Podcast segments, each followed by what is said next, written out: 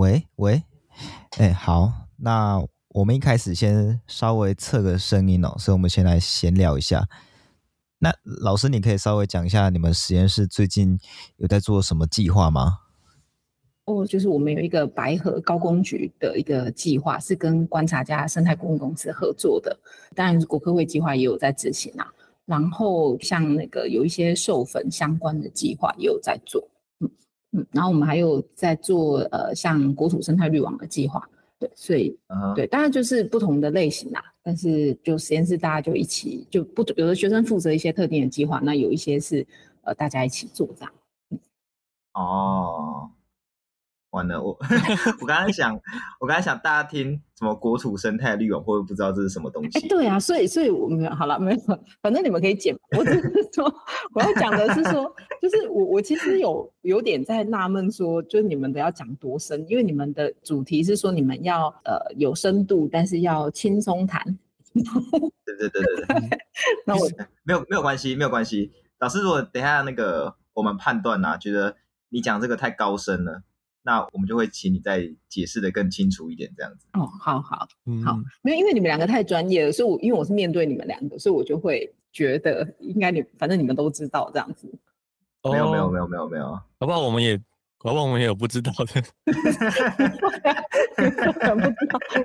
对对对，所以就因为想说是跟你们聊嘛，所以就会感觉就觉得哎，可以讲得蛮就是就是大家都圈子内这样子。嗯嗯、呃，没关系，老师你等下就放轻松。好，那 OK，差不多了，那我们就准备进入今天的节目环节。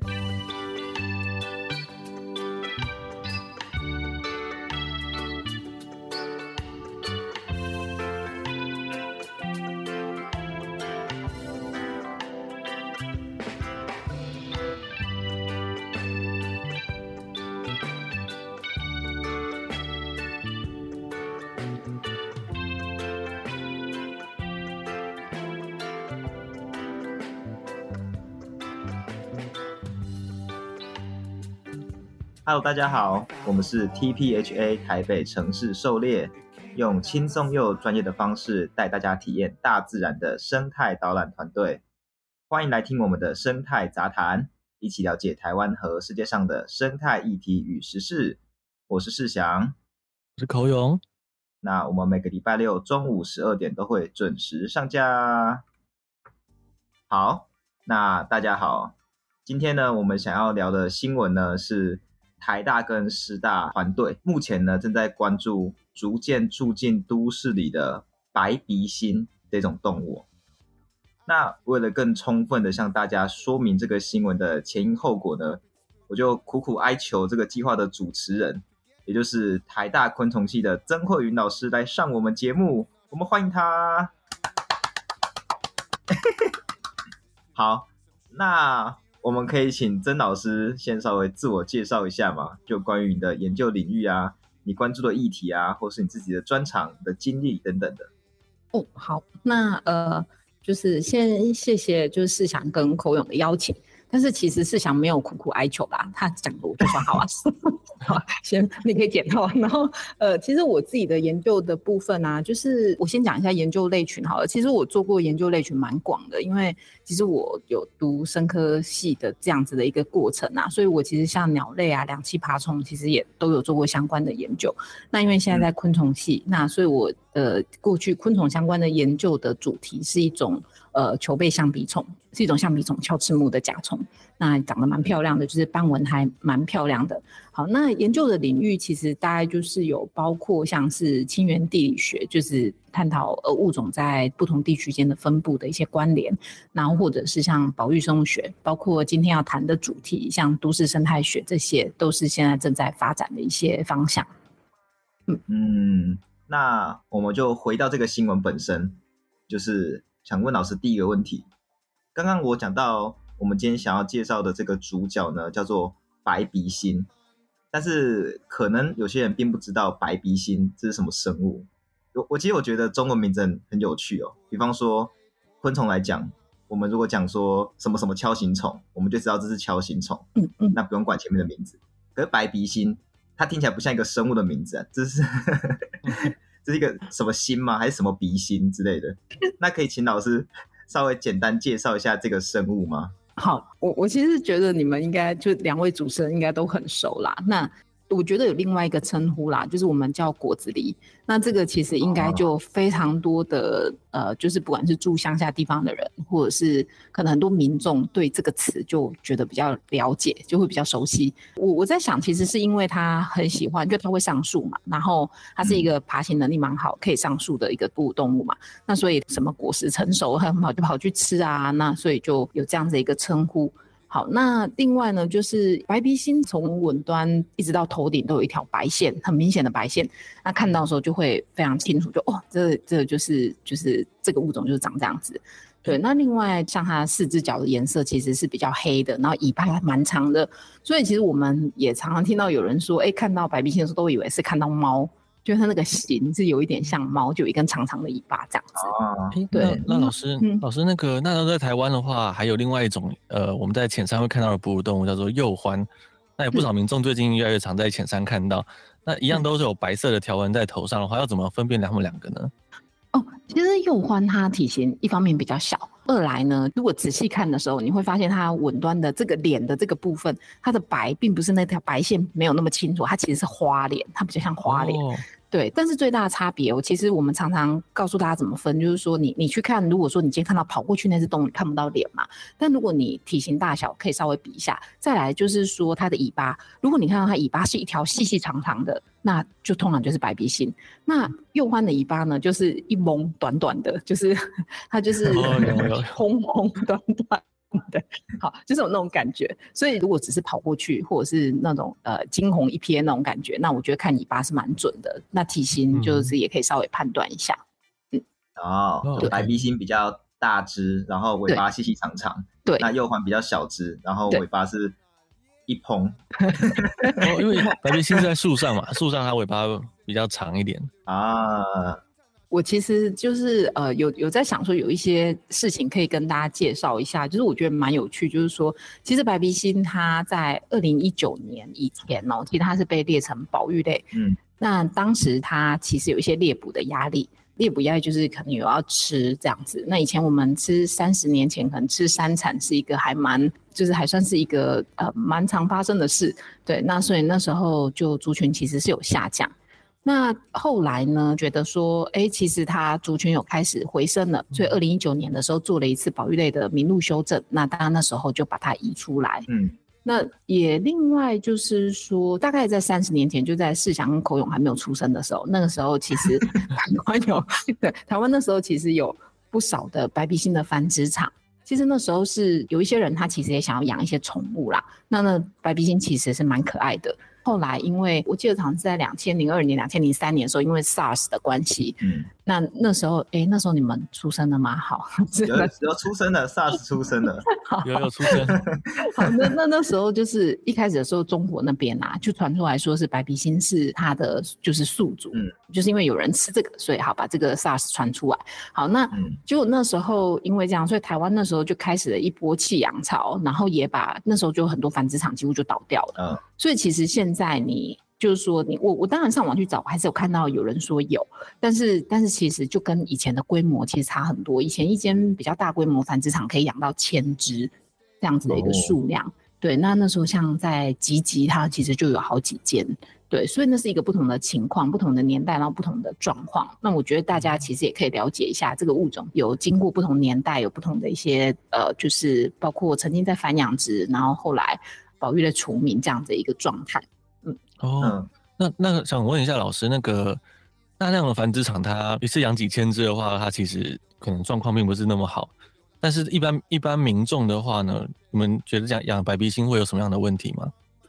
嗯，其实我自己是，我有看过，呃，有认识的朋友养。那其实白鼻心大部分的人是觉得，如果你是从很小开始养，是会乖，但是因为它会可能会认主人嘛，所以。呃，就是如果其他人可能就会咬，那对，所以对，所以所以它可能还是会有一些这样子的状况。其实我觉得野生动物还是有它的野性。那、嗯、对，那如果要养的人，如果发现动物会咬你，它可能就会就会产生那个距离感或害怕嘛。那最后可能又会导致是弃养的问题。对，那再来当然就是我觉得也是大家比较关注的，可能就是狂犬病。那这原本是一个。大家会担心的议题。它虽然现在记录非常少，甚至北台湾其实也没有。可是，比如说像狗，就是确定会得狂犬病嘛。那如果说狗跟你饲养自己饲养的白鼻心有接触，那或许也会在中间，如果不小心，可能也是会造成一些传播。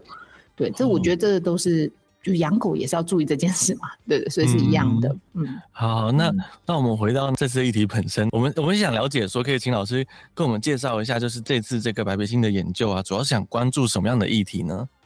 呃，其实白鼻心的这个研究，呃，我们其实是想要了解说，到底它在市区环境的时候，它到底会受到什么样的威胁？就像台大校园就有，其实就有不少的白鼻心。那我们就很好奇说，诶，它的活动范围到底有多大？它在这种人口密度那么高，那么多学生，然后甚至车流量很大，旁边基隆路、罗斯福路这样，那它到底是有没有办法跨越这样子的一个道路？那到底利用什么样的环境躲在那边，或者是吃什么样的一个东西等等，这些其实有一些我们大致已经知道，那有一些还不知道。对，但是就是希望是可以持续关注类似像这样的议题。所以你们想要看到是白鼻心在都市的生活状况吗？哎、欸，可以这么说，就是。像他是不是喜欢跟大家一样去公馆吃东西啊？然后还是说，对，还是他呃也会去图书馆读书啊之类的？好，就是有各式各样。一八的比较好吃，还是公馆比较好吃？对对对对，可以了解一下。嘿，对。那我也很好奇哦，因为我觉得应该很多在听我们节目的人，他们可能到目前为止人生当中还没有看过白笔信，可是。在听我们讲的时候，讲的好像台大，你知道，到处都是白鼻心，或是都市上都可以看到白鼻心，但实际上不是这个样子。所以我好奇，你们说你们要就是追踪追踪白鼻心，那你们怎么去追踪白鼻心？然后你们追踪的过程当中，像你们刚刚所说，想知道白鼻心在都市生活的怎么样？可是你们如何去评估它？什么叫做生活的怎么样？嗯哼哼。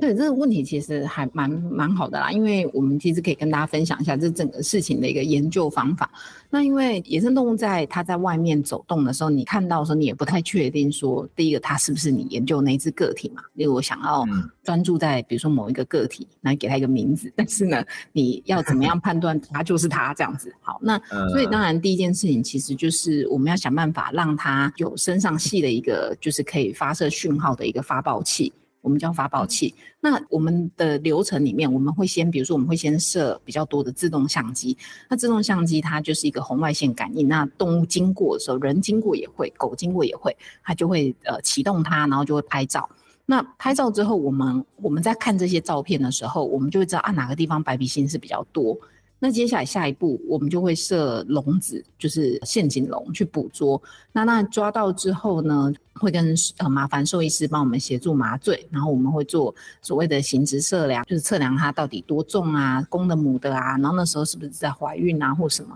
最后就是如果它够大。那安全上面就是说它够大，就它它的成长就有限了，已经是成体了。那我们就可以帮它上一个发报器。那之后呢，我们其实就可以用接收器去持续的追踪它的移动。那简单讲一下，就是说发报器大概会有两类啦。有一类呢，我们是需要人工直接用一根天线去定位的。那这种方式它是非常费工，那但是它的就是优点呢，就是说它是比较便宜的。好，那 就是就是工钱便宜，但是工钱很贵，但是但是东西本身是便宜的。那它的缺点也是它接收讯息比较短，那需要人工去三角定位。好，那另外一种我们叫比较像是 GPS 的卫星发报器，当然它就昂贵很多，一颗可能就是十万块。那它就是可以自动去，你可以设定你什么时候要定位它，然后你可以去下载它。就是你靠到一定距离的时候，你就可以下载资讯。那我们得到这些资料呢，就会告诉我们，我们就会知道每一个个体它上的发报器是有不同的频率，所以我们就会知道说，哎，这只个体它 资料显示它移动在什么地方，然后它的比如说它几点开始移动，这些资料其实就可以收下来。那我们就会知道它比较喜欢吃一一八，还是比较喜欢吃公馆，类似这样子的概念。哦 OK，那老老师，我们我我们都知道说白鼻星是身形蛮灵活的动物嘛，那嗯是有没有任何就是偷偷问一下，有没有任何发报器有被白鼻星拆下来过吗？好，我们有一只肥宅，它特别喜欢，就是叫肥宅，是因为它的它的活动范围不大，然后是一只公的，然后非常大只。我们之前看资料的时候，觉得大概是三千克，就是成体就可以开始上发泡器。嗯、就它一来的时候是四千六百克，然后我们就我们就想说，哎，怎么会这么大只？就是当然是落在 range 内，但是已经是非常呃庞大的一只个体。然后呢，他对食物的就是欲望非常的强烈，这样子哈。因为我们就发现，我们陷阱如果放在同一个地方，刚好在它的范围内。它就是有多次入笼的记录，就是它可能觉得有东西可以吃。好，那这是回到刚刚口勇的问题。其实发泡器本来就不是要上永久的，它本来就会随着时间，然后可能有磨损会脱落，这对动物也是好的。那我们就有发现说，我们比如说可能才上一两个月发泡器，然后那个就有一些皮革的地方就开始有那种被磨损，好像之后会掉下来的感觉，这样子。对，可能有一些动物啦，比如说像之前听说黄喉貂的研究里面，他们因为他们比较常群体活动的时候，他们会互相互咬，就是呃有玩耍的咬或什么也好，那它可能就会咬一些项圈，嗯、对，那所以就会有那样子，就是可能会脱落或者是增加那个项圈掉落的可能性。嗯，哦，哦，所以你们所谓的呃，抱歉，因为我没有做过哺乳动物的研究，就所以发报器它其实是一个绑在身上的东西，跟我们一般常听到的可能类似晶片不太一样。哦，对，晶片其实是一个，它就像狗猫，大家就是如果有狗猫，你带去打晶片就会知道，它就是一个大概就是一个一公分多的东西，然后它是植入你的皮下，然后它有一个像扫描器这样，它扫了之后你要非常靠近的时候，你扫你才会扫到那个号码。可是那样子的时候，你要离动物很近，基本上那个距离要近到可能五公分的左右，你才扫得到晶片的讯号。哦，对对，所以比如说你今天扫屁股，那它的晶片值在前脚，可能就扫不到。对，那那 对，oh. 就是其实位置就影响就蛮大。但是像发报器的话，它通常就是会看物种，比如说今天是鸟，鸟因为头大家就会觉得鸟就没什么脖子嘛，头小小的，所以一般 鸟的话，就是大家其实比较常用的是背包式的，就是会让它像背一个背包这样背在背上，背的地方就是我们的手会穿过去，就很像它的翅膀穿过去。那哺乳类的话，通常通常就会用颈圈式的。所以你就会看到像狗狗这样子，狗猫它们都会有一个项圈，对，只是那个项圈其实就是一般的项，它就是像项圈，但是只是它上面有有一个东西，有一个发泡器。那这个发泡器就是通常我们会看重量，因为我们在呃在规定上面啊，哈，就是说是以百分之三以下的体重，所以这只如果说是假设然后假设这只一千克，那你基本上是你的这个就不能超过三十克。就是你一定要低于三十克这样是吧？以前乘以零点零，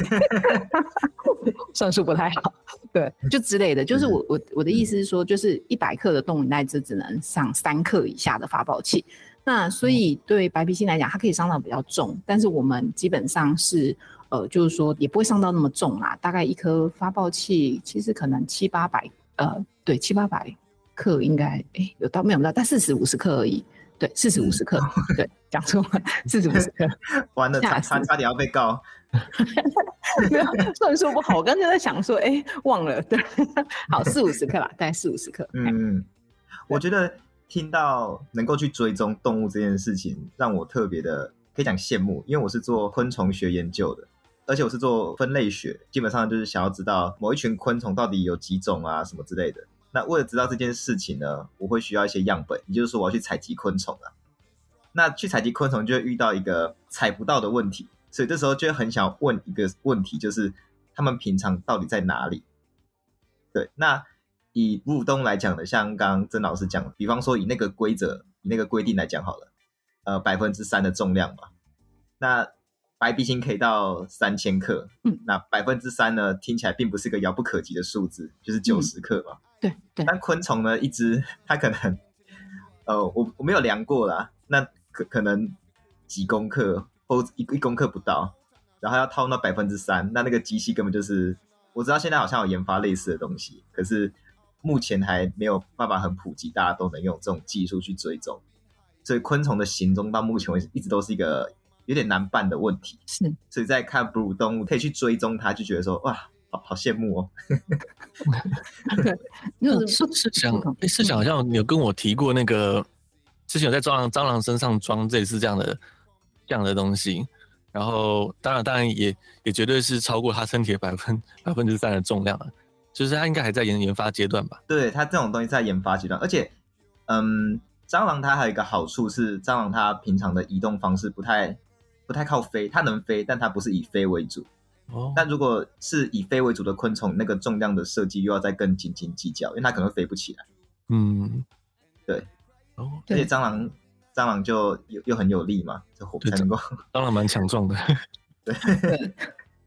其实其实是比较小一点的，是会用在大型昆虫，是有有这样的技术。只是我想用的人还是不多，他们用在那种很大型的，大概要到独角仙等级，或者是大型的蜻蜓。嗯、呃，之前有看过，但是发报器它做的越轻，它的缺点是什么？就是说它的寿命会越短，因为它基本上它的电池就要越小，所以它的寿命会很短。那可能你追，也许一个月、两个月、三个月，可能就没有讯号。但像我们现在用在白鼻星身上这个，大概其实追一年大概都没有问题。哇，所以是会差蛮多的，对对对，对对。而且我刚刚听曾老师的分享，我觉得有点像是刷新大家的一个认知，就是以以我就是去想象，大家可能会想象说，哦，我们追踪动物可能是先发报机都装一装嘛，然后坐在实验室，打开电脑就会出现那个。一个像雷达图，然后一个红色点点在闪烁，然后就看到它从这边移到那边，这边移到那边。但听起来不是这个样子哦。郑老师刚刚说还需要扛着一个天线，然后用什么三角定位，就是你要人出去扛天线在那边搜寻，说，因为像是手机在找讯号的感觉。对，对对对。那当然有另外一种类型的卫星的追踪方法，它其实就是你要去买那个资料。那那种你的确可以不用出门哦，因为它通常会跨不同的地方在活动。我的意思，比如说它可能从台湾飞到日本。或飞到韩国，那那种你就不可能人跟着他，所以那种他用的 就是就是比较像世祥刚刚讲的，你可以坐在电脑前面，所以所以是不同的状况。但是当然它各自有各自的优缺点，比如说像我刚刚讲这种卫星啊，它的定位的精准度就会，因为它尺度很大，所以它定位精准度并不需要到那么高。可是像如果以我们在追踪好了，比如说他在台大校园，如果我们今天误差范围很大，那就从公馆跑到一一八了，对不对？所以对，我们今天来拿这两个地方当比较。就那其实一个是台大的前门，听众根本不知道公馆跟一一八在台大的相对位置是什么。那哎、欸，那那你们可以解释一下，就是哦，反正就是在台大两端的两个商圈这样子。嗯，两个学生的吃饭的重点。一一八应该不算商圈啦，就是一堆餐厅挤在那边。对，对对，它就是我的商圈，它就是我的生活范围。不要吵。OK OK。对。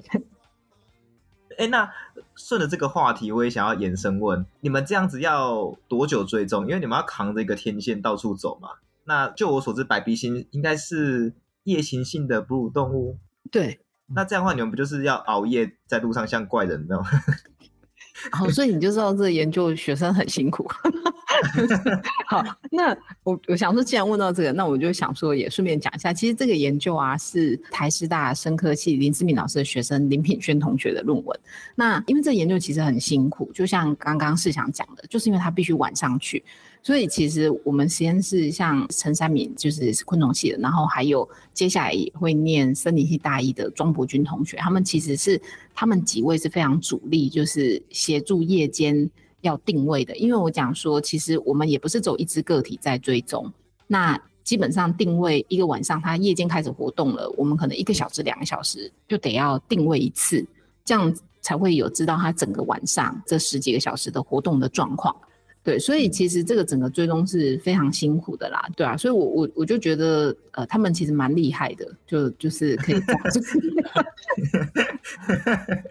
对，因为像这样研研究其实还蛮有趣的，但是就是想说会不会有很多民众来关注啊，甚至像你们的诱捕笼会不会，因为白鼻星会制造的骚动很大，声响很大，会不会有民众就是解决见义勇为啊，就去把它放走这样子，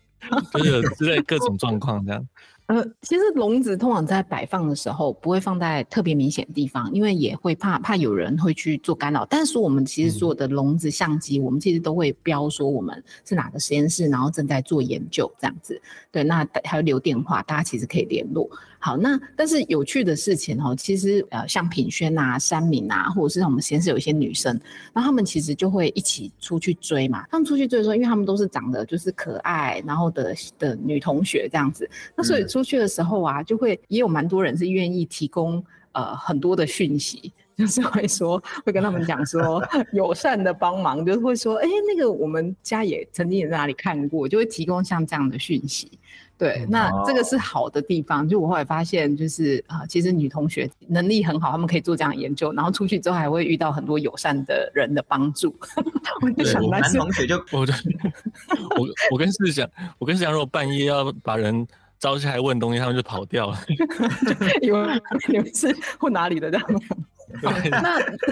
其实也有遇到一些呃，就是好玩的事情，是比如说像博君，他就有一次说，他就拿着天线，因为那天线很大。他拿天线，然后进到我们就是我们系馆的电梯，就后来在某一层楼就停下来嘛，开门有人要进来，就那个人本来在滑手机，然后一走进去之后抬头看到博君手上拿的那个东西，然后就说对不起，然后就赶快走出去。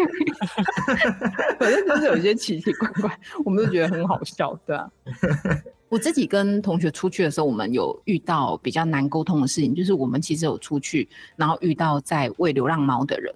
那他们其实就是呃，就是说，比如说他们就看到我们在设那个诱捕笼，那他就会跟我们问说：“你们这是不是要抓我的猫？”我们就说：“哎、欸，不是，我们不是要抓猫。”但是呢，他就就是他就拎着一堆食物嘛。那我们就会跟他讲说：“哎、欸，其实不要喂这些犬猫，因为它可能会对野生动物造成一些影响。”就后来那个人就开始跟我们呃，就大小声了，他就开始跟我们说：“呃，这个就是生态系呀，什么就跟非洲大草原一样啊，对不对？那个狗本来就是会呃，就是会去。”抓这些呃其他动物，这本来就是生态系的一部分，这样子好，就会像这样用这样子的论点一直在跟我们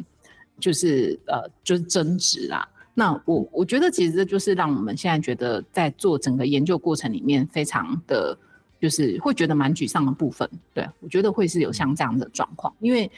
我们其实的确是遇到一些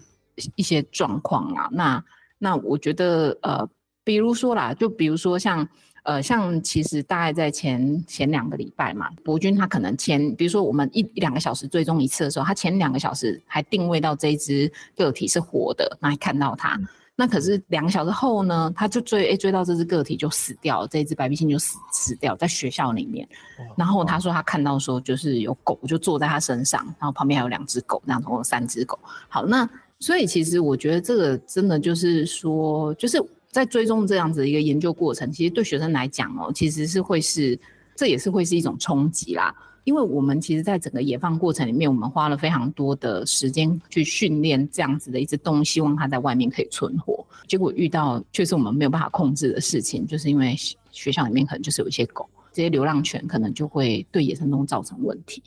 对，嗯，我我觉得在圈子内，大家或多或少遇到这样的事情，所以像。我们有些听众他不是圈内圈子内的人，他可能不太知道说，哎、欸，为什么我们对于流游荡的猫狗会这么敏感？这样子，嗯嗯嗯，遇到这种事情真的真的会这样。我觉得刚刚那个例子特别生动哦，两个小时前在他还活着，两个小时后他就死了，那这是相当相当直接的一个一个冲击。但我觉得就是这种有人很深刻的体会，而有人呢，呃，没有这样子这样子的经验。所以在讨论起来就会产生这样子一个算资讯落差，对，嗯，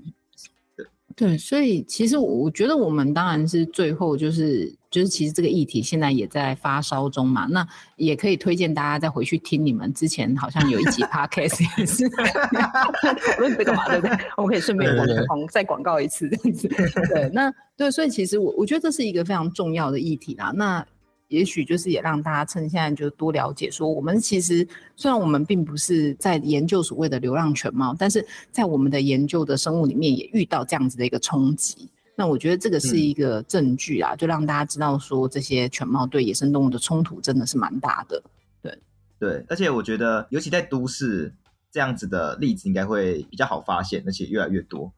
嗯，那个平常呢，我们都会讲说哦，在森林里面呢、啊，这个流浪猫狗会攻击野生动物。那别人可能就说没有没有那么多比例啊，或是我都没有看过啊，类似这样子的东西。嗯，但是呃，回到今天这个研究，今天讲的是白鼻心，它当然原本不是住在都市里面，人类在扩展我们的城市范围的时候，那他们也要做出相应的适应。是，对，那所以它开始进入了都市。嗯、那都市呢，本来就也有流浪猫狗，所以流浪猫狗跟进到都市的野生动物，在都市也一样会发生冲突。那这些冲突，我们就可以真的看到了。那我们回到今天这个研究，到目前为止，因为那个论文发表了嘛，对不对？嗯，对，是。那你们在这次研究当中有发现什么一些特别的结果吗？好，那这个研究其实有两大部分呐。那一个部分是现在就是就是学术期刊已经接受的部分，是我们跟台中野生动物保育学会，就是林文龙博士那边合作，因为他们从二零一零年开始就开始就是收集白鼻心的旧伤资料。好，那这旧伤资料就可以告诉我们说，其实从二零一零年开始哦，白鼻心就已经开始有在市区被发现。好，然后之后呢，就这十几年过程里面呢，其实它大概到二零一五年开始，数量就忽然开始变多。那这样子的旧伤的结果可以告诉我们什么事情？哈，其实我们去做了一些分析，就发现说，哎，它其实大部分的白鼻心的一个真正关键的死亡原因哦，是来自于犬杀。就是被狗咬死的白鼻心，其实是占了他们死因的最重要的一部分。那犬杀更可怕就是说，有一些旧伤，我们所谓旧伤，就是说，诶，它受伤了，你可能可以把它救活，对不对？比如说不小心被车撞，其实它可能都还有一点点的存活率，如果不是很严重。但是呢，如果是犬杀，它的死亡率其实是百分之百的，就基本上是没有机会。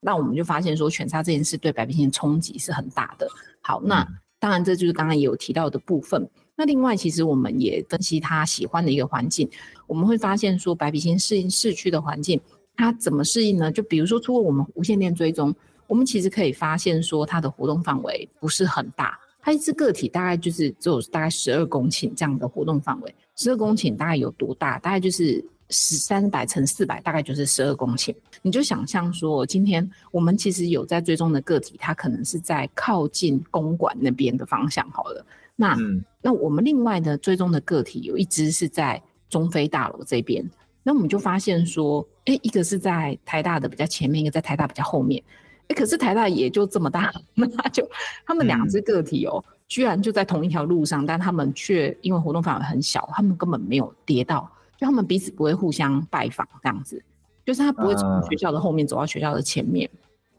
那所以，我们其实，在推测啦，可能是因为说，像其实校园里面，我们有一些建筑，它可能是有轻钢架天花板啊。我不知道大家知不知道，就是那一种一格一格，然后你可以，如果你要电线就走在最上面，所以你看不到电线，那你可以把一格一格往上推，那它就是有一个方格状的架子，然后上面会有一片一片的这种，呃，就是。